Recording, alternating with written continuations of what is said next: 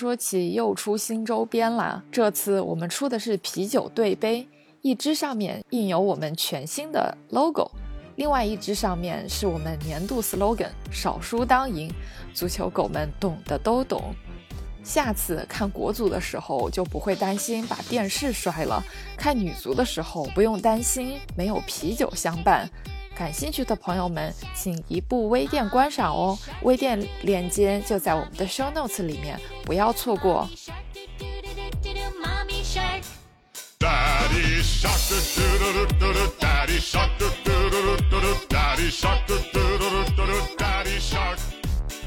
Hello，大家好，欢迎收听新一期的《从球说起》，我是阿冷来，我是笛子。今天我们请到的朋友是之前我在英国的时候。作为前方记者，在斯坦福桥认识的一位曾经也做过前方记者的切尔西球迷丁师，来，丁大师给大家打个招呼吧。大家好，你知道好，冷知道好，我是小丁，是一名数据分析师。那数据分析师是需要考哪个大学才可以当数据分析师？哦，现在。就从运动表现分析来说吧，现在国内在这方面的专业还是比较少的。然后同样在英国这一边的话，也比较少吧。现在主要的一些比较好的运动表现分析学的老师，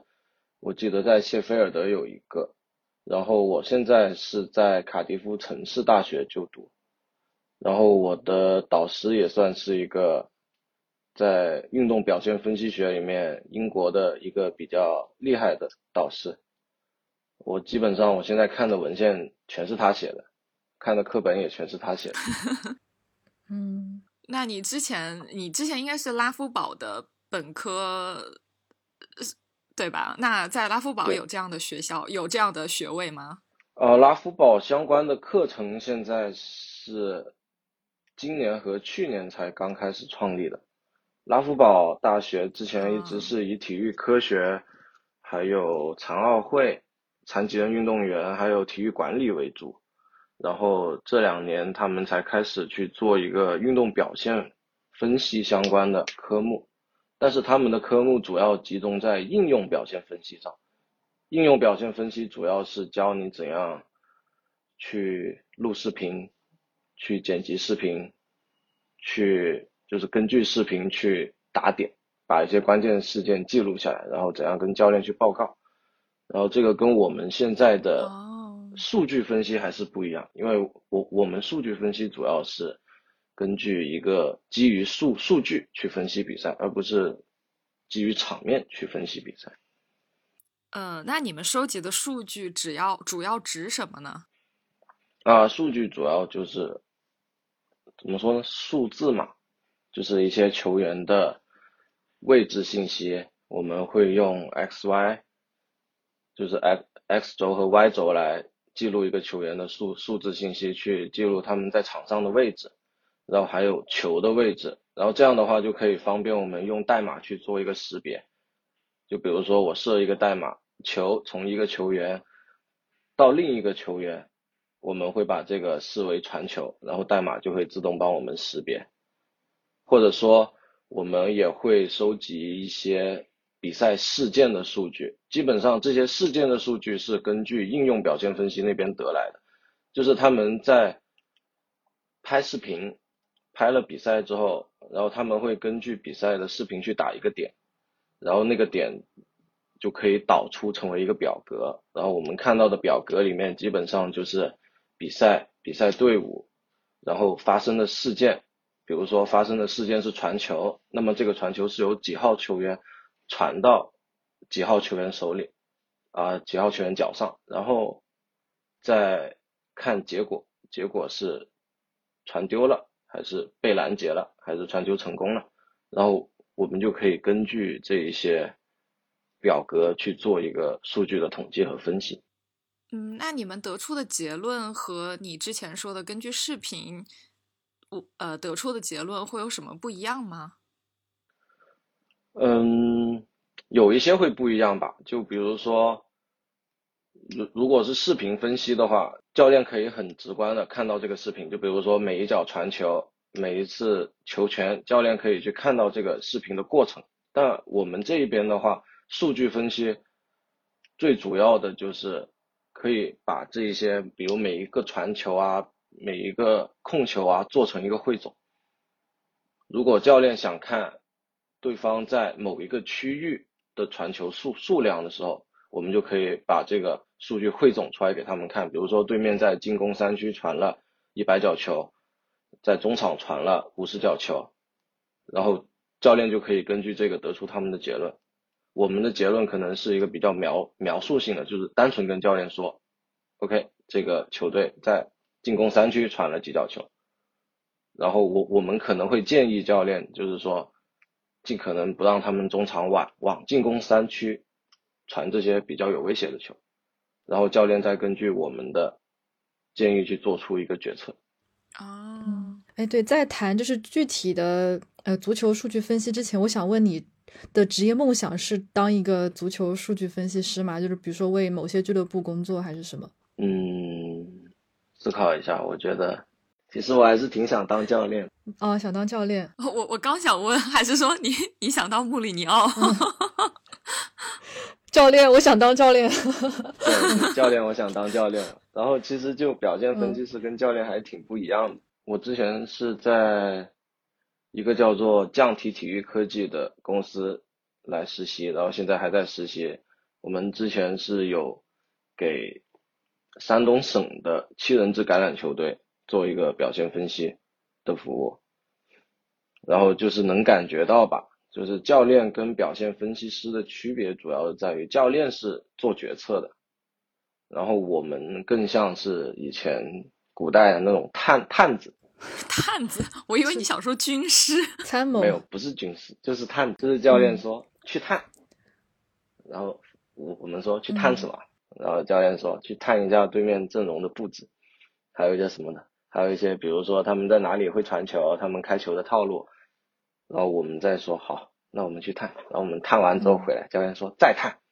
我们说好。所以你们提供最后，比如说提供给教练的，就是一个完全呃数据导向的东西，不带任何的个人的主观的色彩，就完全是客观呈现。然后让教练自己去判断，他该不该选择这样子的方案，或者应该怎么从中挑选出怎么样最合理的呃方法去结合球队的。自身的表现去做一套最完美的，比如说训练计划或者是比赛计划，这样吗？嗯，第一个是这样的，然后第二个是我们也会去记录教练的一些行为跟球队的那个在比赛里面的关键事件，因为现在的话，嗯，足球比赛本来就是非常复杂的，所以他教练有的时候在场上就是接受过欧足总的那些欧欧足联的那些。职业教练，什么 B 级证、A 级证的那些职业教练，他们在场上能记到的关键事件，可能也就只有百分之六十左右。然后，如果如果我们不去收集数据的话，那可能就会出现一些问题，就比如说，嗯，教练在中场的时候，嗯，开始骂骂球员，你说你这球怎么这样传？你这球怎么这样传？你传给那个谁不就行了？然后那个球员说啊。那个球我传出去了呀，然后那教练就说你就是没传出去，然后这样这样就会开始吵架了，然后我我们能做的就是我们，所以其实你们是 VAR 是吗？就是对，就需要 VAR 介入，呃，嗯，可以这么说吧。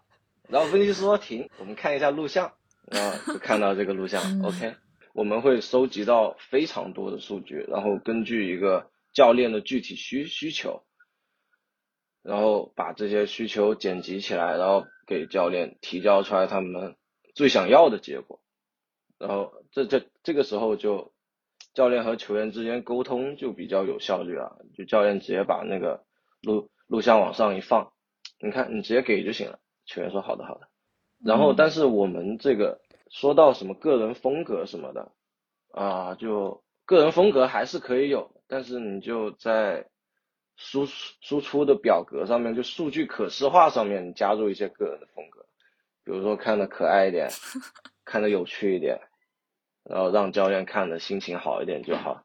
那那你为了让教练看心情好一点，你们会把那个坐标啊什么的 给不均一化，然后就看到传球传球成功率，呃，在经过教练一周精心指导之后，然后上升了高达百分之二，然后你们把那个百分之二，就上一回上个星期百分之八十，然后你们把百分之八十作为起起点，然后百分之八十二作为终点，然后就看到一条笔直的线，你们会这么画吗？嗯，这还好，我我还没有，我还没有经常做这种，就比如传球成功率，因为传球成功率在表现分析学里面，在我们这边其实看的没有那么重，我们有的时候只需要说这个失误在哪里。如果说丢了球，然后你传球传的好，传的为什么好，我们可能会比较关注这一些点，而不是说简简单单的。跟教练说，哦，这个传球成功率从八十提到八十二，然后这种数据在教练眼里就是提高了，然后呢，那我要怎么办？然后，所以，我我们可能会把注意力会集中在百分之十二的失误那里，我们会指出来这百分之十二的失误在哪里，为什么发生？以什么传球为主？嗯，比如说短传失误还是长长传失误，然后这个时候教练就会看得比较懂一点，因为其实已经到了职业这个地步的时候，就是教练和球员更加需要的是啊你怎样提高，然后你百分之八十到百分之八十二这种发朋友圈就行，发给发朋友圈给教练看就行。我想知道，比如说像你刚才说的，去分析这个球员，比如说出球的那个瞬间，他的决策是不是对的？他这个传球好在哪里？为什么好？这个是可以用数据来体现的吗？比如说他选择了，比如说传给 A 而不是传给 B，或者他是选择了长传给 A 而不是短传给 B，这个怎么样用数据来体现呢？这个的话，目目前数据是比较难体现的。包括德国的一些体育科学的专业的人也会去想，就是怎样用图片来图片来表示，就是传给谁更好。但是，嗯，这种研究其实是很容易做的。比如说，他们现在会有一些图片，然后上面全都是一些小小球球，然后一个球员会被放在一个小球球里面，然后那个小球球。比较大，或者说往哪个方向比较大？如果那个小那那个小球指向左路，那就证明左路会有一个比较好的空间，然后，嗯，就可以建议球员应该往这样传。但是这个又有一个问题，就是说你这个图片是做出来了，但但是教但是教练应该怎么跟球员说，你传到那里就是对的呢？然后我们要有一个前提就是。足球本来就非常的复杂，如果教练说你传到那边去是对的，然后球员说哦可以，那我这样传，传完之后那个球并没有进，但是可能你传给另一个方向的时候被对手碰了一下，碰完之后出了一个单刀的机会，然后你的队友把球打进去了，嗯，这种时候是会经常发生的事情。所以有的时候我们不太会纠结说，就是用数据去表现这个东西，因为数数据分析本质上是表现分析下面的一个模块。数据分析有数据分析的优点，但但是如果是看考虑球员的决策方面的时候，我们更加会把数据结结合到一个视视频分析上面，然后让教练去更直观的能看出来，然后也让球员。更直观的看出来应该怎么做。哦，大概懂了，就是还是，呃，就是还是需要去结合视频和实际的，比如说场上位置去看，而不是单独的把数据拎出来，就可以从数据直接去看出来，比如说这个球应该怎么传，然后这个决策是不是正确。嗯，是的，是的。你刚刚说，呃，表现分析和数据分析，那除了这两种，还有什么别的分析吗？呃，别的分析的话。我们干的所有事情，在一个球队的部门里面，就叫统一的一个表现分析部门。然后我们现在做的分析基本上是数据分析，然后有一些符号分析，符号分析我会等会再讲，因为会有一些新的领域跟它结合，所以还有一个点就是表现管理，这个就是一个表现分析部门最基础的一些部门，可以先讲一下表现管理，表现管理通常也会由由我们数据分析师来进行，我们承担的任务是记录球员在相当长的一段时间，比如。半个月、一个月、两年、三年，相当长的一段时间内的身体、心理，还有一些健康数数据的追踪。我用我在我之前工作的一个做一个例子，就是我当时是远程工作嘛，因为我人在英国，所以我要在国内早上八点半左右，我晚上十二点半我会收到一个全队队员自己填的表格，然后这些表格里面会问到球员的一些。身体啊、心理啊、健康的信息，比如说你昨晚睡得怎么样，你的睡眠质量怎样，然后你自己觉得你自己的恢复状态怎样，然后还有你的心理压力是怎样的，你会不会觉得特别紧张，会不会怎样，然后还有你的肌肉酸痛的情况，这些肌肉酸痛的情况，比如说是在脚底，还是在肩膀，还是在大腿，然后这一些信息需要他们自己填，然后会填到一到十。来看他们的严重程度，然后根据这些信息，我就会把它输入代码里面去跑出来一个球员个人的状态汇总。数据汇总上面可能会有一些折线图，比如你的那个睡眠质量，我会用一个折线图来记录你五天内的睡眠质量是怎样的，可能今天好，可能明天比较差，然后还有一些雷达图来记录他们的状态情况。就这些都是一些比较直观的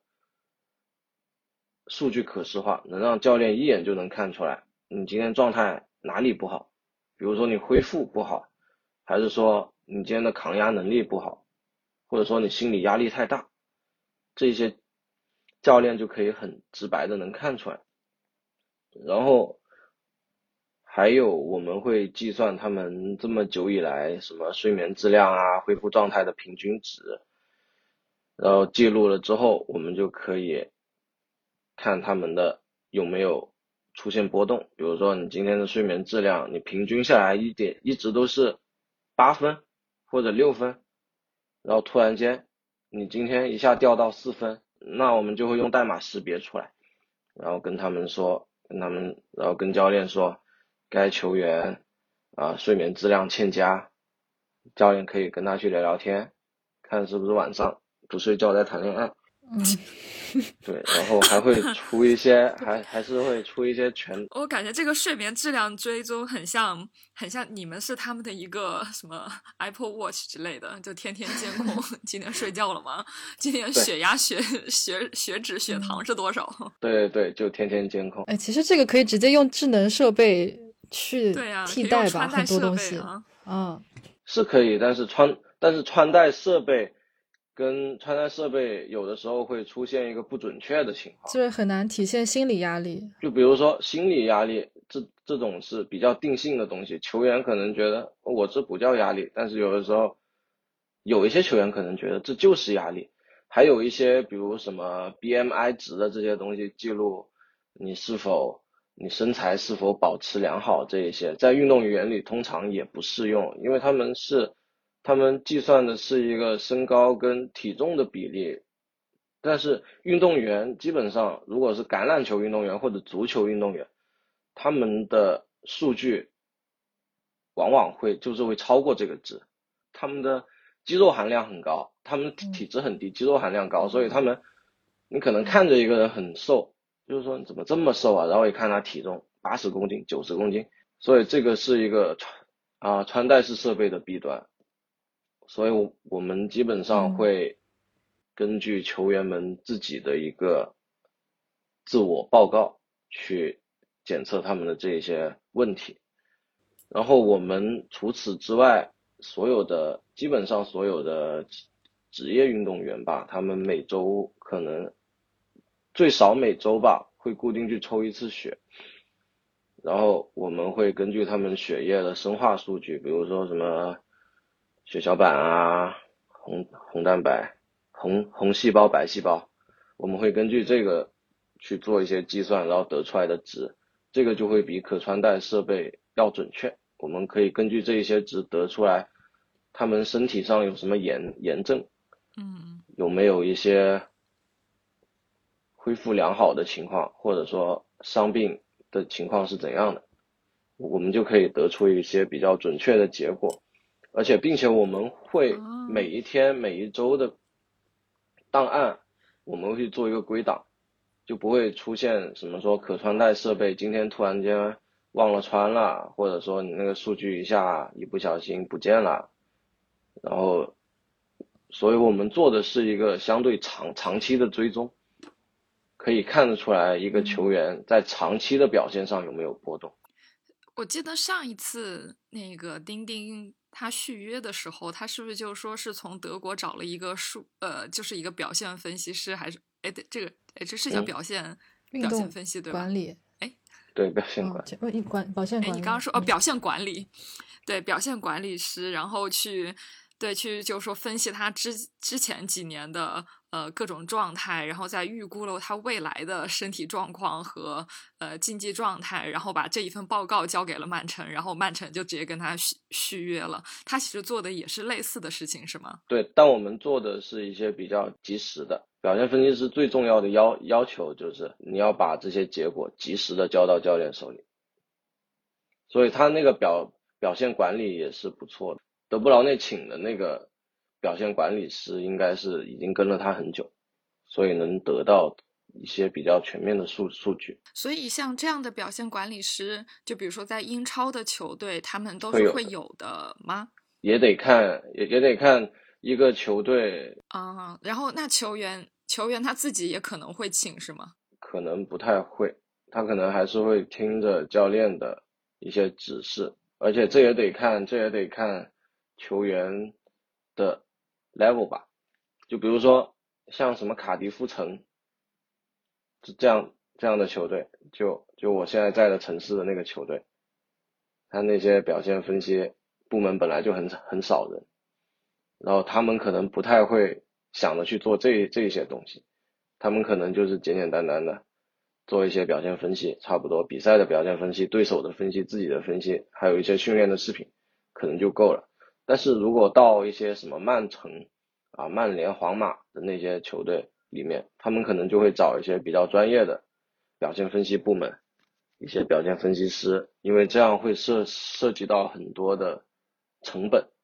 有一些小小球队其实有的时候并并不需要这样的成本。所以有一些大大球队，他们会请这一些表现管理、对，表现管理师之类的，然后还有一些球员啊，比如说如果你是，如果你是马奎尔，你巴不得一下班就跟自己妹妹去蹦迪，但是你如果是 C 罗，你这种 C 罗，你这种想就是想多拿几次金球奖，那肯定就是要请一个专门的。表现管理是，现在 C 罗的话，好像我记得没错的话，他好像还请了一个人专门来帮他怎样睡提高睡眠质量，就是很照顾到细节。但是你要是，嗯但还是要根据球员自己的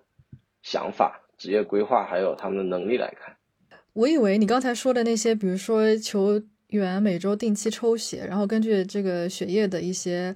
呃，成分析去判断这个球员健康这种状况，我以为这个是在球队的，比如说运动康复或者是医务部，就是医疗部这个下面，没想到是在，没想到是在那个表现管理下面的。因为其实表现分析的话，是的，它是属于一个跨学科的领域。嗯，比如说你要一个表现分析，它可能会有技术上的分析，会有心理上的分析。会有一些什么沟通方面的分析，然后这个时候就会需要到很多的不同领域的人去做，比如说这个表现管理，它就会非常涉涉及到一些技术，然后还有嗯心理，还有体育医医学，还有甚至什么营养学，他们会涉及到很很多的领域，所以说数所以说数据分析师。他们需要做的就是从各个部门手里拿到数据，然后他们再去做一个汇总跟分析，他们分析完之后再交给那些相应的部门，然后再根据那个部门的情况来做出决策。所以这个就是一个表现管理团队会会做的内容。感觉很像一个，嗯，你要说他是一个大脑型的人物，好像也对，就是他其实是站在所有的部门后面，然后帮他们分析处理数资料，然后再发还给各个部门，让他们再去根据这些资料嗯再做出相应的反应或者沟通。然后刚刚你说那个什么皇马呀什么样的球队，他们给球员做表现管理，感觉其实这也是他们资产管理的一部分。毕竟球员所有人身价都那么贵，他们的是应该好好保护自己的资产。是的，我我个人觉得就是他们就是有的时候把球员球员才是工具人，然后他们需要的就是把这些工把这些工具人养好，然后方对要定期检查一下踢得更好，对然后对，是的，就就像一台车一样嘛，你买了一台，对啊你买了一台玛玛莎拉蒂，你肯定要就工厂里面还要去检查机器的状态呢。对啊、就养猪还要看看牙好不好的那种。嗯，懂的。然后你刚刚还说还有，哎，刚才数据数据分分析、表现管，理，呃，还有一个表现分析，还有一个叫还有一个什么来着？还有一个符号分析。哦，对，符号分析是什么？其实符号分析的话，就是符号分析是一种方法，就是这个方法可以用在很多地方。就比如说技术分析、对手分析跟自身的分析上面，这这个符号分析是非常好用的。啊，举个最简单的例子吧，就是我们做表现分析师最日常的工作就是拍视频，然后在视然后在视频上面打点。这个打点的感觉就像是不知道你们有没有做过定定性分析，嗯。就是定性分析，就是你去收集一个 interview，你你你你去采访一个人，然后啊、说个更简单的例子，就是我我昨天去研究了一下你们的节目，然后你们在节目下面有的时候会加一个时间轴，时间轴上面会记录一分钟什么什么内容，二十四分钟有什么什么内容，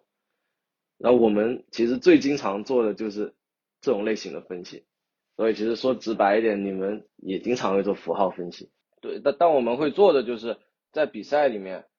比如说九十分钟的比赛，我们分成上下半场，然后我我们给到教练看的就是上半场的内容和下半场的内容，然后但是还会有细节，就是上半场的内容里有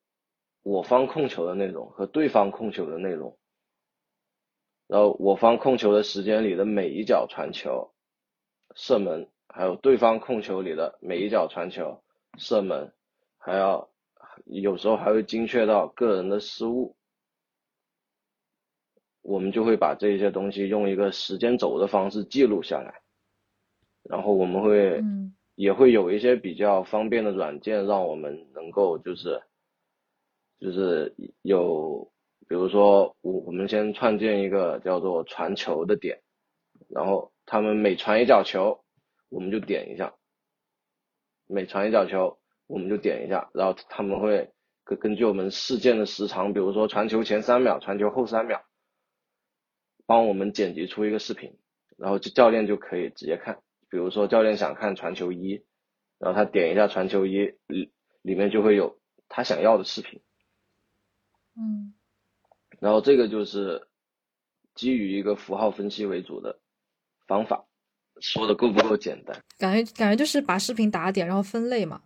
对，把视频打点分类，分成模块，让教练能看得清楚。所以我们会把这些指标就是单独拎出来，就是我们不会跟他们做太做过多，跟别的指标做过多的联系。这就比较像我们平常看的一个控球率、传球成功、传球次数、射门次数这一些，就是教练可以一眼就看出来，球迷也可以一眼就看出来。这个就是一个符号分析为主的分析方式。它是比较，就是每一个，比如说控球、传球，这些都是很独立的数据，它不会跟两者之间不会有关系。哦，哎，那你在做这些分析的时候，你是不是看了成千上万的录像，通过视频来研究数据？啊，这个不用，因为我们是数数据分析师嘛，我们只需要拿到一些比赛的数据就行。有一些数据公司的话，他们会有一些免免费的开源的数据，然后这些数据全都是表现分析师，就是他们自己打的点，打了点之后再输出成一个像是 Excel 的表格，然后这表格里面就是我们看不到视频，但我们大概知道每分每秒在什么地方有什么球员传出了什么球，这个是我们能看得出来的。说如果现在就是不给你看这场球的。录像，但是给你一张 Excel 表格，但是也不给你看具体的进球啊什么，你可以分析出来，你可以看出来哪一队赢了吗？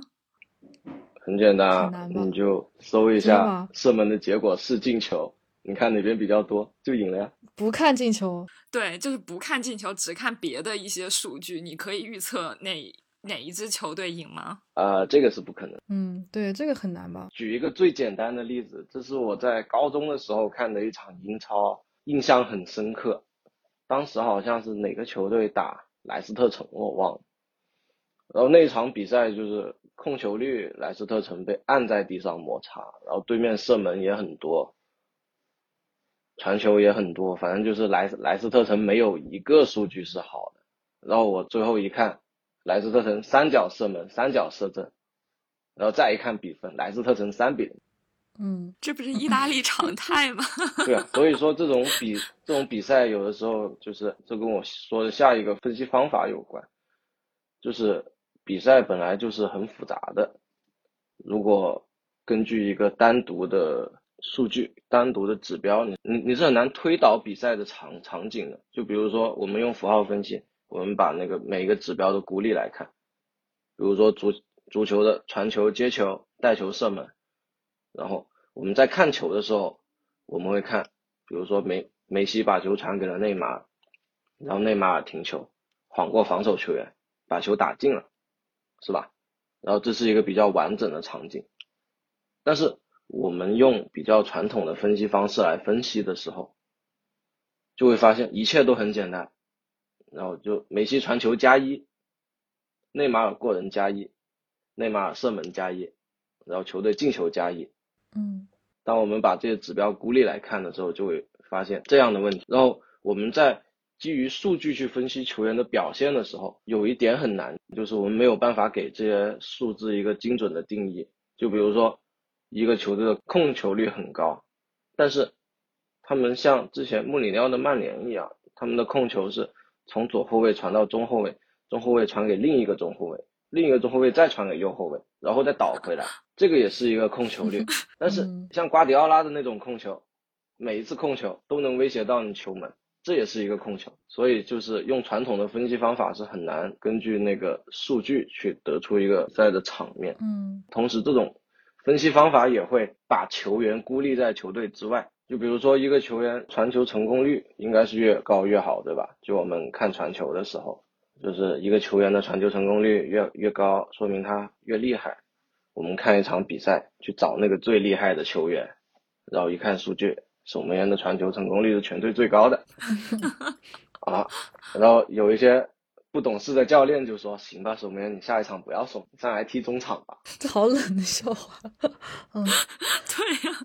然后诺伊尔就成了前锋。对，然后诺伊尔说：“我诺伊尔说我可以。”对，的确就是不能，肯定不能，就因为看一场比赛，通过单独的传球成功率、控球率这种来判断一个球员和整场整个比赛嘛。那么，那么，那你现在你们现在用的分析方法肯定不只是符号分析嘛，肯定是都结合了各种分析方法之后得出的一整套的完整的方案吧？应该是可以说是有另一个分析方法。那你们用现在的方法，你们看到的足球比赛是什么样的呢？我先说一下最近在研究的领域吧，一个叫做生态动力学的领域。为什么感觉迈入玄学？这个。分析方法的文章，我在之前的公众号的文章里面也有发过，就是我们要把一个比赛看成一个很复杂的系统，嗯，这个比赛是一个很非非常复杂的环境，然后我们不能把球员跟球员之间独立出来，每一个球员都是在这个复杂的系统里面第一点是根据不同的局势，第二点是根据不同的任务，第三点是他从这一些局势和任务里，他获他获取到的是什么信息，再根据自己队伍内部的约束以及自身能力的约束来做出行动，然后这样做出行动之后，就会产生新的局势，然后球员就会再根据这个局势去找到自己的任务啊，获取信息啊，是这一种。行动的循环，这样说好像太复杂了。对，我们先举个例子，把你们带入这个球队的角色里面去。比如说，你们现在是一个边前卫，对吧？然后你们球队现在是平局，在平局的情况下，你突然间拿到了一个球，拿到了一个球，就意味着，哎，你们现在要找事情干了，要做事情了，有任务了。而你们接到球的时候，你观察了一下前面，对面的后防线是压压上来的，然后对面的防守球员还没有到你面前，这个时候你们就要做出决策了。你们做出决策的依据是什么呢？就比如说，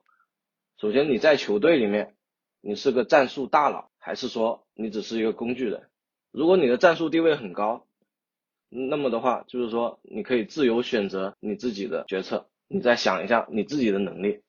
如果你是战术大佬的话，基本上你的技术啊、速度啊、身体啊可能会比较好。然后你再想一下，你们速度比较快，身体素质也不错。这个边前卫再结合了上述信息之后，他会得出结论：我跑那么快，那我趟他呗。然后他又开始趟，开始趟啊，结果趟过去了，然后还弯道超车了。然后他再看前面，哎，一不小心趟到球门附近去了，那我射门呗。然后他射门了，然后球进了。我们从这个时候，我们就可以看得出来，贝尔当初在打巴萨的时候进的那个球是一个怎样的过程。对我刚才想到的就是这个，嗯，对对，所以我们就能看看出来贝尔在进这个球的时候，他的心路历程，他获取的信息，还有这个事件的结果。但你想想，如果是切尔西的马克斯阿隆索在这种地方接球，首先他是一个工具人，第二他跑得太慢了，那这个时候他就趟不了了，他就会基于自身的能力跟球队的约束，他可能就是哎内内切吧，找中单吧，找中路的球员吧，他就只能这样子做。有的时候我们可能会说，巴尔特拉怎么这么菜，一不小心被贝尔趟过去了。但是我我我们经过分析之后。我们就可以得出，第一个，巴萨在那个场面下，他们的防线本来就压得很深。然后第二点，巴尔特拉他在面对贝尔拿球的时候，他失误了。他本来速度比较低，但是他当时想的是直接冲上去把贝尔给防下来。所以贝尔根据这个情况去做出了这个决策。然后巴尔特拉因为他的错误决策变得更加被动。我们在这个时候就可以得出一个比较有建设性的建议，在巴萨。面对快速的球员的时候，应该做的是赶紧把整条后防线退回去，而不是说有一个后卫上来抢，然后追不上。嗯，那你们同时就比如说你你说的这个生态问题，它是不是也会就是不仅仅是看一个球员在当时的表现，也会呃结合你们那个位置信息，就比如说啊你附近有多少个你自己的队友，嗯，就是把别人的数据也带入。呃，这一个球员的决策环境里面，嗯，是的，我我们会带入进来。就比如说，你一个球员拿了球之后，你看一下身边没有队友，那这个时候问题就来了，身边为什么没有队友？队友都在干嘛？然后教练就可以得出结论，这名球员拿球的时候需要更多的队友支持，或者说作为这个球员的队友，在他拿球的场景下，应该去做出一些怎样可以帮忙的事情。哎，那像你们这样的分析，是不是的确是可以分析出哪些球员在场上的无球跑动是有效的？有些人纯 粹是瞎跑，是在 打酱油。嗯嗯，这个时候我们又涉及到一个问题：什么叫做有效的？什么叫做是在瞎跑？对啊，我就说你们有没有这样的一些定义方式？嗯，现在还没有。就比如说这个人的跑动刚好吸把吸引了对方的，比如说两名防守球员。而本来这个防守球员的位置是在另外一个地方，然后为了要去防他，所以跑到了这个位置，相当于失位了。那进攻方的另外一名球员可能就有机会去就是比如说带球前进之类的吧，他会有这这一类的数据吗？可以体现出来他的跑动到底是有效还是无效？这一类的数据比较倾向于视视频数数据吧，就是说嗯这个时候应该怎么做，应该创造更加多的空间还是怎样？但这个本来也是就是不太会用数据来分析，嗯因为这个主要还是要结合场场上局势来看。嗯而且我们如果做数数据分析的话，这一些定义类的会比较繁繁杂。比如说，我们要怎样定义这个球员是在跑位，他是用什么速度跑才算跑位，然后他跑到哪个方向算是跑位，嗯然后这个防守球员在怎样的情况下用怎样的速度去跑动才算是被拉开了空间，然后拉开这个空间是怎样定义的？比如说拉拉开方圆五米的空间算是拉开空间，那拉开一点点空间算不算？所以这一种还是比较主观的东西，这一种的话主要是交给视频分析师去做。我只想到，如果你要看这个人是在瞎跑，就比如说你可以给他定义一些参照物，就比如说是那个球动了，球员在跑，还是他的他防守的对象动了，他在跟着那个东西跑，还是 他整场的参照物，比如说是球场外的鸽子之类的，可以先打 这样的东西。不要不要把我未来的研究方向给搞出来，不要把我的研究方向哦，我提前报猜对出来。了。论球论球员在球场上跑步到底是在跑什么？嗯 对，因为我真的很想知道，我我想给你推荐一个研究球员，就是马尔基西奥到底是不是在场上打酱油的？我觉得你就去分析分析他的跑位，反正他也退役了，他的那个研究录像是有限的，我觉得你就去分析一下他，我真的太好奇了。就是在场上找了半天，然后发现只有他和那个脚旗有关系，他和场上任何其他球员都没有关系。对，但这个的话，我可以用另一个分析方法去解读，嗯，怎么怎么怎么来解读马尔基肖？可以 分析一下。就比如说，我们可以从最近比较火的一个社交网络分析方法去解读这个问题。嗯嗯就我先说一下，就是社交网络，我们会把整个团队构建成一个网络，然后每一个球员之间都是一个节点，就像是我们平常会经常从德德甲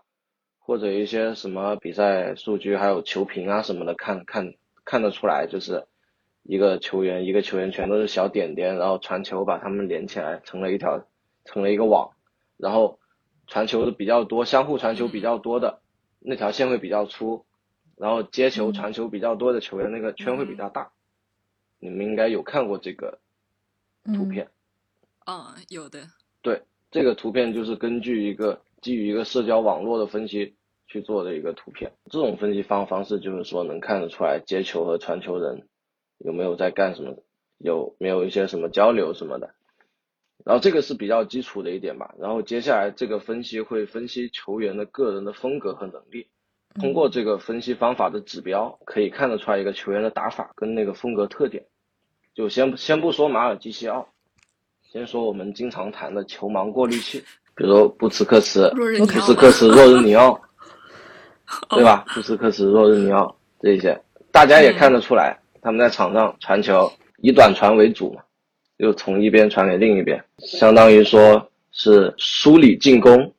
这样的角色，很少给到长传球。他们的争议也在这一点。有一些普通的球迷会说，他们存在感很低啊，在场上有的时候他们不就传传球嘛，哎，啥都没干。对比赛结果其实也没有很大的影响，因为球也不是他们进的，助攻也不是他们的。有一些人又会说，他们会跑位，他们会观察，然后他们接球和传球是顶级的呀，对吧？如果没有他们，球队就控不起来球了呀。但是如果像他们那样说的话，那可能有一些球员，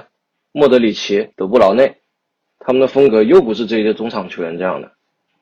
他们也没有必要说一定要去梳理进攻，一定要去传短传，一定要去把球转移出来。他们自己接了球之后，自己就可以往前带，自己就可以传一些比较有威胁的球，自己有的时候还能进进球。这个时候我我们又要怎么说呢？我们总不能说这个球员是好的，那个球员是坏的。那如果我们用社交网络的分析去分析他们的个人风格的话，我们可能就会说，像布斯克茨、若日尼奥这样的球员，在社交网络的分析里，他们会被归类为就是高中介性的球员。然后这个词一出来，就意味着他们在团队里面最大的作用就是当队友之间沟通的桥梁。比如说右后卫想跟中后卫有一个沟通，但是他有的时候可能传不过去，这个时候他们的中介作用就出来了，他们就可以先接到这个球，然后转移出来，然后队友会因为他们的存在。沟通的更加顺顺畅，但是就不能说没有了他们就不太行，只能说他们在这个网络里面承担的这个责任，并且他们承担这个责任的时候，他们的表现更好。还有一些球员就是就不一样了，比如德布劳内，他可能在社交网络分析里，他会说是一个高外度中心度的球员，这个是什么意思呢？这个就是说他更喜欢。他更喜欢用自己的传球来帮助球队打开局面，比如说传球是一件武武器，你可能他的传球就是用来获得机会、打开局面、来进球助攻。但是当传球在若日尼奥和布斯克茨脚下的时候，他们更加愿意使用传球来跟队友完成更多的交流。嗯，所以这个分析方式其实挺好玩的。从数据分析的角度来说。若若日尼奥和布斯克斯的确可能算是一种球盲过滤器吗？对啊，如果大家过于把精力放在结果数据上面的话，那他们确实就会出现一些盲，就是说他们会以结果为导向，你能进球能助攻，那你就很厉害，对吧？对，就你这个就让我想到我们玩 FPL 的时候，就是坎特这种球员，就是被所有 FPL 玩家。尊重，但是不会 去选的球员，因为坎特在最后的数据上面基本上是没有什么贡献，因为 FPL 只看助攻和进球，然后还有比如说呃零封之类的嘛。那坎特作为一个就是这种拦截型后腰或者是之类什么的，它的作用是体现在呃除了数据之外的其他各个方面的。当好爸爸，最后看如果看数据的话，可能看不出来他有对球队有什么贡献，但是只有可能看了比赛的人才知道。他在这方面是有这样子的作用，然后他在那方面是有那样的作用的吧，所以就是还是这个数据分析还是挺好玩的，因为球盲过滤器，球盲说的就是不看比赛的人吧，可能或者是看了比赛但也不知道看什么的人，看帅哥嘛，别骂了。如果不看比赛只看赛后数据的话，那么可能就是真的不知道，比如说像布斯克茨或者若日尼奥这种这种类型的球员，他们在场上的作用。是通过数据体现不出来的吗？对，因为比赛本来就是非常复复杂的。数据的话，它只能反映出来一个球队的风格，也不能说反映出来球队的风格吧。就是说，你反映出来这个球队在面对对手的时候，他自身做出的决策是怎样的。把数据单独拎出来看的话，是没有办法看得出来一个球员在场上的表现的。嗯，所以比如说一个巨一个巨星在场上。它就算数据再好看，但是也并不能体现出它的作用吧？嗯，如果数据很好看的话，那得看是怎样的数数据。如果是什么射门，比如说射正啊，或者是什么的话，应该射正，然后比如说传球成功率，还有比如说什么控球率之类的吧，拦截率。嗯，对。但是你如果说从一个球星的角度出发的话，这些数据就要结合结果来看了。因为对球星来说是很严格的，就是说，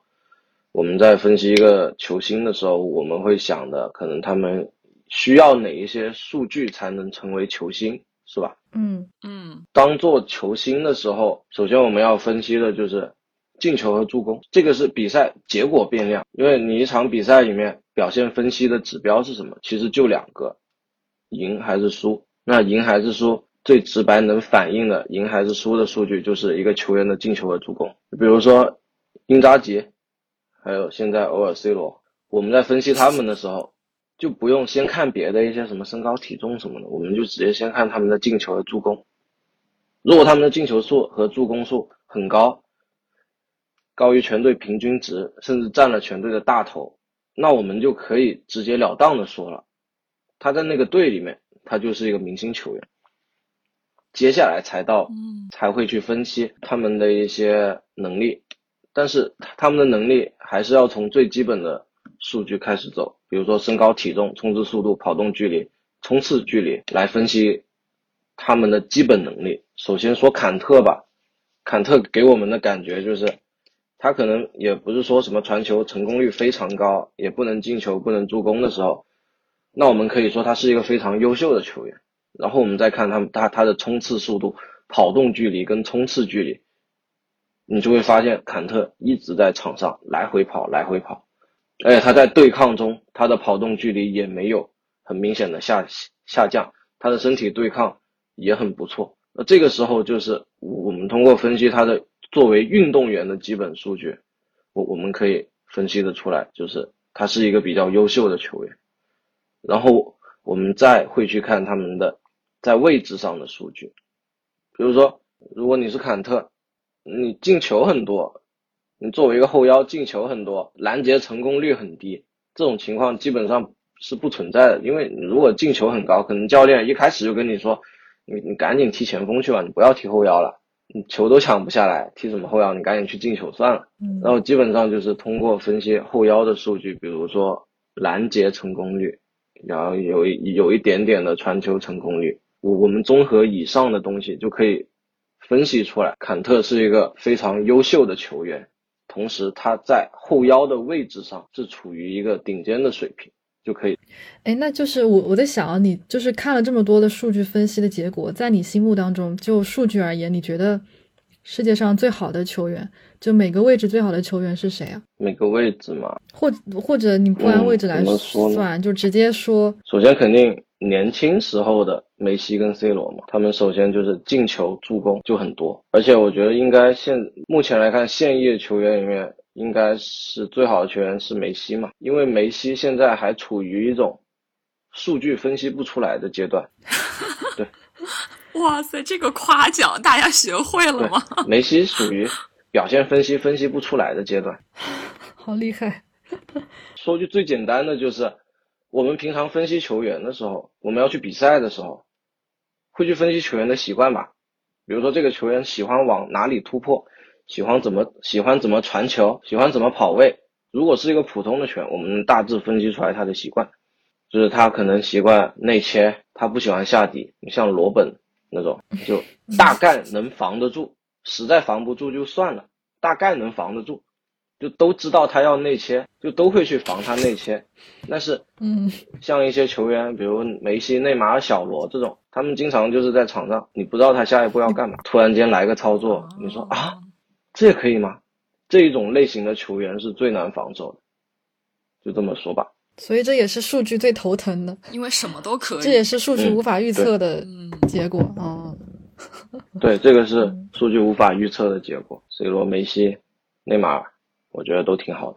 就是主要的就是 C 罗，C 罗是属于就是他的表现一直以来都很合理，对吧？就是他的数据啊什么的。是他应该打出来的数据，在这个地位下应该打出来的数据，而且，嗯，最恐怖的是，他把这一些数据一直保持了很久很久，保持到现在。可能他到曼联有现在有一点点小增长，是因为他年龄的问题，但是他一把最关键的数据能够保持了十年多，所以我就觉得 C 罗很强，对，所以他们两个都很强。那看后卫呢？后卫嘛。后卫我要思考一下。后卫的话，我觉得得看阵容，得看那个阵型，因为你通过社交媒体的分析的话，不不是社交媒体，社交网络的分分析的话，你会发现在不同阵型里面，每个队员承担的责任是不一样的。如果你打三后卫，中场恰恰是两个那种就是不太需要高要求的球员，他们反而是。跟队内就是交流的比较多的球员是中后卫，是三个中后卫。他们三个中后卫在负责串联、串联传球啊什么的时候，他们会比中场付出更多的工作。就打三后卫的时候，有的时候中场是工具的，中后卫三个中后卫才是最重要的。那到了这个时候，那我们就会找一些啊传球数据比较好的，然后就比如说他们基本数据一一定要很好。但是他们的传球同时也要很好，啊，这个时候就要说到基耶利尼跟博努奇，他们作为三中卫里的中后卫，他们的表现是高于预期的。首先，他们的争顶非常好，他们的防守意识非常好，同时他们传球也传得很好。这两个中后卫在三中卫的体系，我觉得是最好的球员。嗯但是到了两后卫的时候，其实这个时候那些优秀的中后卫就很多，因为中场才是在双中卫体系中要干的活最多的球员，所以这个时候后卫只要优秀就可以了。啊，这个是我之前没有听过的理论，学到了。感觉以后再出去分析球，可以显得更专业了。对，后卫还是非常吃阵型的。中后卫无所谓的，嗯，对啊，反正不是马奎尔就行。能看出来你对马奎尔的怨念有多深。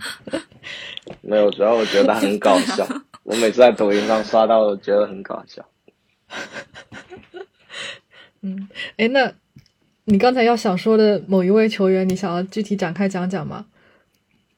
某一位是哪一位啊？对，就是哦，卢卡库嘛。对你，你觉得卢卡库是一名好球员吗？就从我们刚刚提到的方面来讲起嘛，就是卢卡库，首先说身高体重都合格，都是一个很优秀的球员。对于英超来说，他已经是一个很优秀的球员了，是甚至来说他身体素素质上面，他是一个非常顶尖的球员。顶级，对，所有球队都想要他，可以可以这么说，他是一个很顶尖的球员。作为足球运动员，甚至说作为运动员来说，卢卡库是一个很顶级的球员。但是，我觉得他是一名强点型前锋，这个问题还挺大的。他是一个强点型前锋，他带球可能不太好，他传球传的也不好，而且他不喜欢主动去接球。那对于我们来说，就是从社交网络里面分析的，就是他没有办法承担队友之间交流沟通的能力，同时他不喜欢接球，他没有一个承担去接队友球的能力。然后第三，他射门还行，但是传球、带球都不行。那就是说，他没有一个用传球、用带球去发起进攻的能力。然后就只有第四，他可以射门。那我觉得对于我来说，卢卡库就是一个强点型前锋。射门员，嗯，但是射门员长那么高干什么呢？射门员长那么重对啊，干什么呢？英扎吉就够了呀。对啊，够了呀。英扎吉跟英扎吉跟小豌豆这种类型的球员都是很灵活，跑得快，嗯，能抢点。就他有这样的身体，就要承担更多的责任，是吗？对他有着这样的身体，不想着去承担责任，他反而还想着逃回意甲，继续踢养老球。对，所以这就是他的问题所在，就是他明明有着更好的能力，但他没有办法，他自己也不想去承担这样的义务。哎，那我觉得这样子又可以来夸夸一夸我们卡瓦尼。对啊，卡瓦尼就是一个挺好的运动员。来，你夸一夸。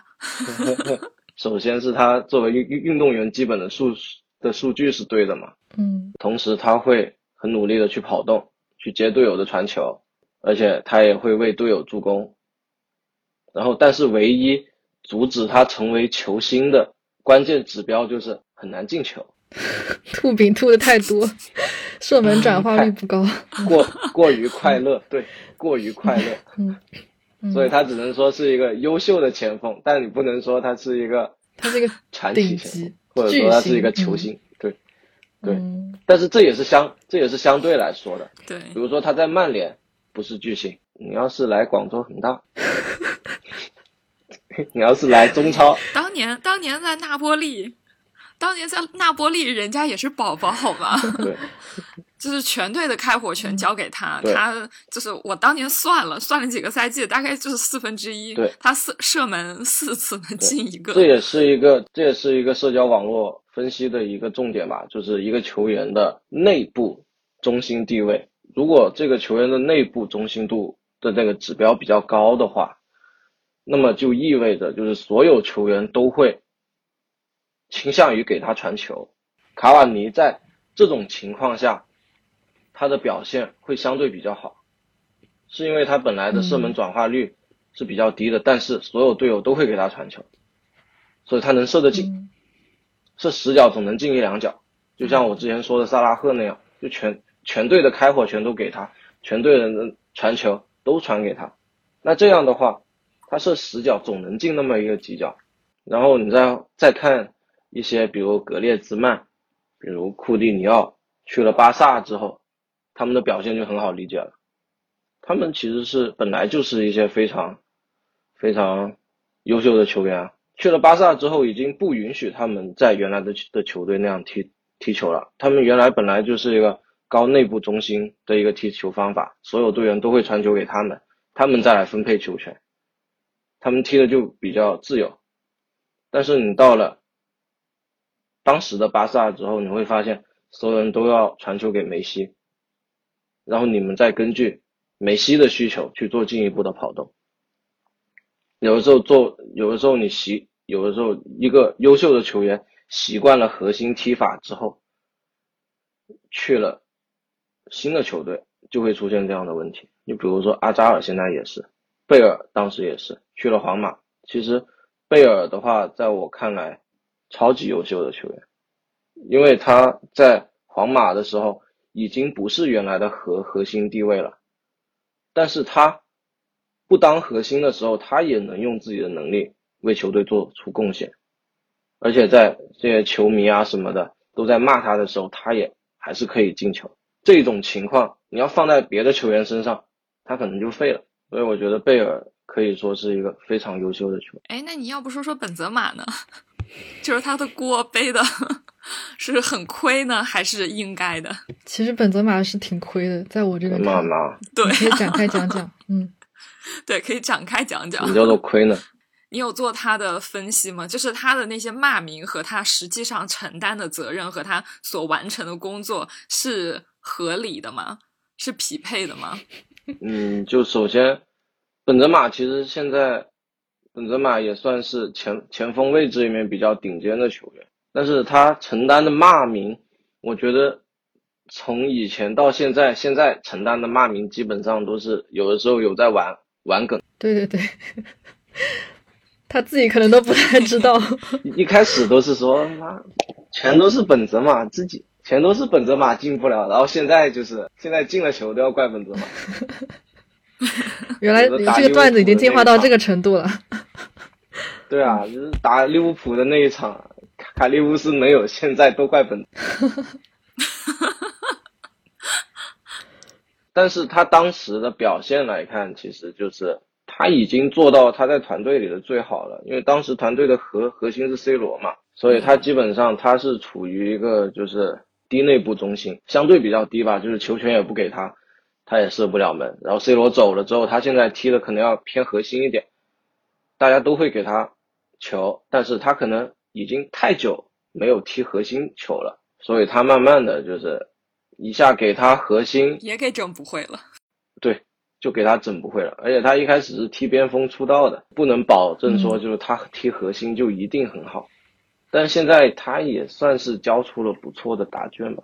所以我觉得挺，我觉得像你们这样的分析，还有可能从头建立一支球队吗？就比如说，根据你们现在，就比如说纽卡这样的情况，就呃，根据数据去买球员啊，对，可以这样吗？这样的话，其实你又要把我的研究方向给说出来了。你的研究方向是？我哎，看见没有？科研人才就是这样。你看，本人科研人才，我就是可以一下猜出别人可以怎么做。我这个思路也太清楚了吧？先让我夸一下。可以，太太强了，太强。可以，我们可以这么说嘛？就比如说，如果基于社交网络的话，我们可以看出来，就是首先得看主教练自己的想法了，对吧？如果他们啊喜欢打四后卫的话，那其实。对于中后卫的要求就很低了，但是但是这个也是要也是要也是要分析的。对，我我说这个是要看球队是要先定教练，还是先定我的核心球员是谁，或者说就定一套定一套，就比如说针对比如说英超其他十九支队，我就要打造一支。对于其他十九支队来说是胜率比较高的这么一支球队，然后在每个位置上要安插怎么样的球员，是不是可以通过数据得出一个这样子的模型，然后根据这个模型去找球员？从理论上来说是可是可行的，但是你还要想一下，就是沟通方面。比如说，如果你是一支英国球队，然后你左后卫是个西班牙人，中后卫是个法国人，另一个中后卫是俄罗斯人，右后卫是葡萄牙人。那这个时候他们应该用一个怎样的语言去交流？他们应该说中文。全世界主教练，对啊，主教练找个中国人嘛。现在李现在李铁不是休息，把他叫过去。嗯，这个，嗯，我觉得可以。这个我觉得问题，我觉得语言问题倒不是一个最重要的问题吧，因为现在国际化就是英超国际化程度也挺高的，就是看到底能不能够真的匹配到，或者能够匹配到百分之八九十。怎么说呢？就是嗯，语言问题，国家还有一些生活上的问题，恰恰就是对于一个球员来说是最大的问题。就比如我们参考一下布拉沃，哦，们参考一下布拉沃，就是他在巴萨的时候是一堵墙，然后到了曼城就变成摄政王。哎，的确会，他对对对他当时对，去，对我是有他当时这个去的时候，因为布拉沃布拉沃根本不会讲英语，然后当时嗯曼城的后卫好像也不讲西班牙语，然后他然后他喊嗯，他喊中后卫补位的时候，他应该怎么？但呃是阿奎罗也英语也不好啊，但是阿奎罗不会讲英语个人对，可能前锋会，我也不知道哎，这个很难去。但是他们前锋有西班牙人，阿圭罗当时在的时候，只能不能买了纳瓦斯，嗯、像什么对啊，中场席尔瓦还有巴洛特利，还有巴洛特利、嗯大卫席尔瓦，所以他们嗯前场能沟通的比较顺畅。但是你到了后场的时候，一群人在讲英语，对吧？他们说，他们说，比如说中后卫，他们说要补位的时候，他们说 go there，然后他那个他那个布拉沃就阿基阿基 根本听不懂。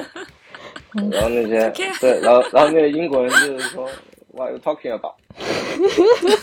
然后他已经把场上的对话都模拟出来了。然后就基本上 不是你，你是当时站在旁边听是对吧？我在现场打点的那个人我在现场就所以说包括所以说 所以啊，就应该统一语言，大家都说中文。我 当我们当一个球队就是一个国家的人为主的时候，这个球队的表现就会很不错，或者说一个球队的一个重要的位置上的四名球员或者三名球员，他们有一个说同一种语言的小团体，他们就会踢得比较好。比如说那个狼狼队之前，这个是有数据支撑的吗？你们有做过，比如说国籍语言跟这方面的？这个是社交网络分析上的一个点，就是说哦如果球员能够来自同一个圈子，他们就能凝，他们就能凝凝聚起来，他们可以嗯发挥更好的一个能力。就比如说狼狼队之前的啊葡萄牙语葡萄牙教练，嗯。对葡萄牙帮，然后还有瓜迪奥拉会经常买一些西班牙那边的球员过来，嗯。然后在德国拜仁他们会以德国球员为主，然后到了皇马的时候，到了皇马的时候，他们之前后防线上面基本上都是西班牙语或者葡萄牙语，起码会说一个，因为西班牙语跟葡萄牙语很很相近，你们可以保证交流。哎，所以切尔西更加倾向于德国教练是个原因吗。他肯定要先买德国教练，然后德国教练再买一些。兰帕德当时买了一堆德国人之后，我觉得图赫尔差不多的。为图赫尔铺路，嗯，嗯是图赫尔让他买对的，，但是德国教练其实挺好的，德国教练一直比较专业，也会去学英语，他不会说像一些西班牙教练一样，就英语很少学，所以他们在对，埃梅里，在国在国际上面会被更多的选一下。嗯，对，这也是个原因啊。其他还有什么要补充的？挺有挺有意思。的，对，我我当时也觉得挺有意思，我才过来学学一下这个专业。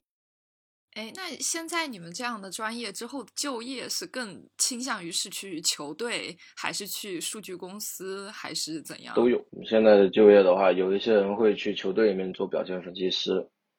然后有一些人会去一些公司里面去做表现分析师，因为运动表现分析也算是数据分析的一部分。然后他，你只要掌握了一些基本的代码啊，跟数据分析方法，你就处理一些公司，比如说收入表现，还有一些什么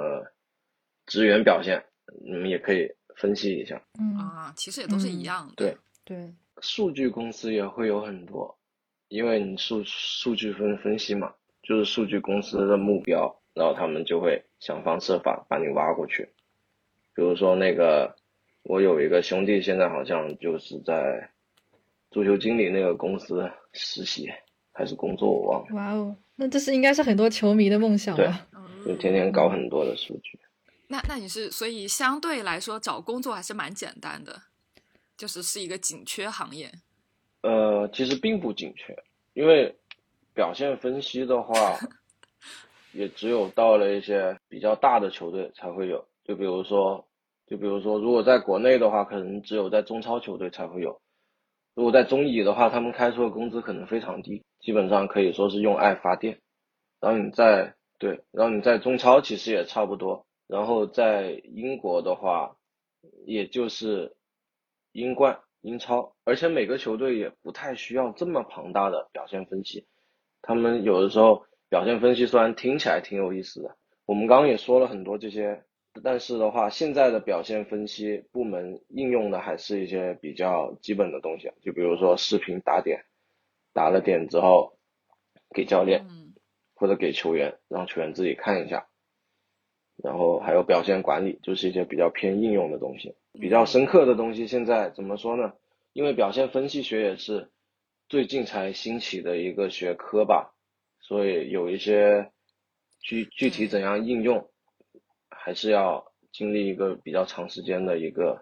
检测才行。哎，我觉得如果你这个，嗯，就是如果目前它是一个比较新的东西，但是它在预测方面，它可以有更先人一步的地方，我反而觉得可能一些合法的博彩公司可能会更愿意，因为他们又有钱，然后又如果就是哪怕能有一点点机会，他们可能更愿意去尝试。呃，怎么说呢？他们现在其实。博彩公司的数据分析主要是他们在预测方面，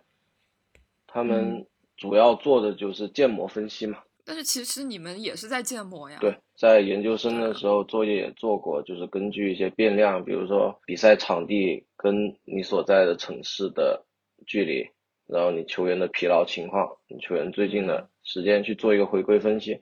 做完回归分析之后，得出一个球队赢和输的概率。但这个的话，其实是一个比较简单的建模。有的时候它那些变量就只有那么多，然后你有一些指标也就给出来骗骗观众，让观众觉得，哎，这看起来好像很厉害。那你们现在是可以把这个模型变得更复杂、更完整。对，因为它其实它的下投注是很精细的嘛。比如说上半场，比如哪个球员。进进什么球，然后比如说最后最后比分，然后之类的这种角球次数什么的。其实这些东西就是无论怎样吧，就是建模在博彩公司这一块其实是一个比较简单的东西啊，就是它其实也不需要那么多，它已经可以考虑的进去了。就我们平常普通建模，我们只会考虑一些就是球队的。相对实力，然后还有一些主客场的一些比较简单的变量，他们可能连什么，就比如社交媒体上面对球员的影响，他们可能都算进去了。就他们的模型可能会比我们现在所知道的更加精确、更加完整。但是他们不是靠这个来赚钱的，他们其实更需要的是，他们其实是 更需要的是啊，是精算师，他们需要很多很多的精算师来帮他们算，就是在当前的。这样的一个预测的结果里面，我们应该怎样去根据这些结果和大家的投投注啊什么的，来调整我我们的赔率，去吸引更多人投到我们能赚钱的地方，吸引更少的人去投到就是我们能输少一点的地方。就比如说，我们把大部分的钱赚了，然后剩下一个人投个什么德国七比二巴西，那个人赚了，那个人赚了很多。但是呢，别人输的更多，就说我们等于说把这五千块钱，把这五千镑送给你，然后含泪收下剩下的十几万、二十几万镑。他他们需要保证这个，所以他们有的时候并不太需要就是一个很完整的模型，而是说需要一个精算师来帮他们算出来，他们怎样才能赚的更多。对，所以不能跟庄家来赌这些东西啦，就是。你你你能你能敌得过他背后成千上万的精算师吗？对，不能被游戏玩，要开开心心玩游戏。深刻了，深刻了。那差不多呗，这期真的又给我们深深的上了一课。就感觉以后装逼已经知道怎么样装的更可以有理有据的装装逼了，是的。感谢感谢丁师，嗯，感谢丁师让我们给我们科普了怎么做一个。好的懂球帝怎么怎么做一个让人信服的懂球帝，而不是随随口胡来的那种。嗯，但是随口胡来，有的时候点赞更多呀。点赞更多，流量密码。骂 C 罗或者骂梅西，这个才是流量密码呀。骂完之后就把通知给关掉了，对，剩下就交给他们然。后一觉醒来五十万。对啊，一觉醒来五对十万。然后你评论出了超超长的长文，他们说太长不看。对对对，等等到你真的在摆数据，就觉得太长不看。但是从我们个人角度出发，想要提高我们自身的知识水平，还是需要就多了解这方面的知识吧。对，要从一个全面的角度去看嘛，不要把球员单独拎出来说，就把它放到一个全队一个宏观的角度。对对对，从生态动力学和社交网络学来分析。嗯生态动力学，哇塞，这个词真的太强了。好吧，那那今天这期节目非常开心能够邀请到丁师。我也很开心能被你们两位邀请。对，我们会把丁师的公众号的链接发在 show notes 上面，然后大家如果对于这这块感兴趣的话，可以去观摩一下丁师的公众号，的确真的是受益匪浅。虽然说很难看懂，但是我们尝试真的非常有东西。对每一篇都是论文。嗯对你看完一遍就会觉得，哇塞，有点东西，非常厉害，但是没有看懂。那那我以后写再简单一点。这期节目就这样，我们下期节目再见吧，拜拜。拜拜。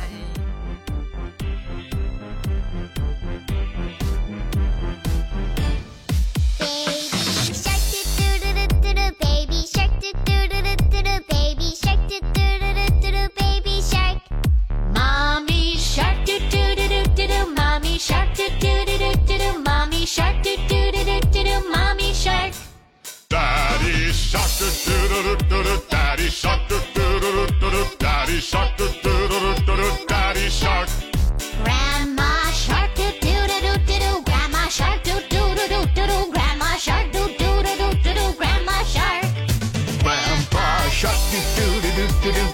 Shark, do do do do do do, Grandpa Shark, do do do do do do, Grandpa Shark. Let's go hunting, do do do do do, let's go hunting, do do do do do, let's go hunting, do do do do do, let's go hunt. Run away, do do do do do, run away, do do do do do, run away, do do do do do, run away. Safe at last, do do do do do, safe at last, do do do do do, safe at last, do Say that.